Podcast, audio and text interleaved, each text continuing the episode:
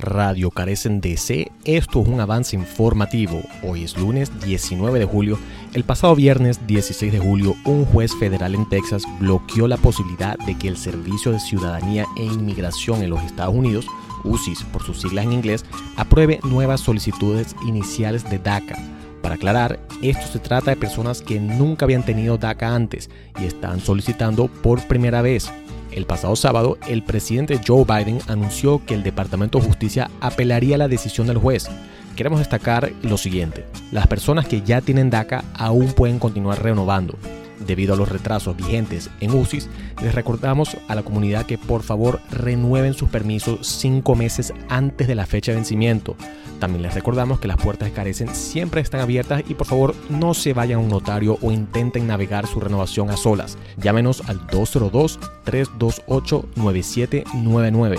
Estamos a la orden.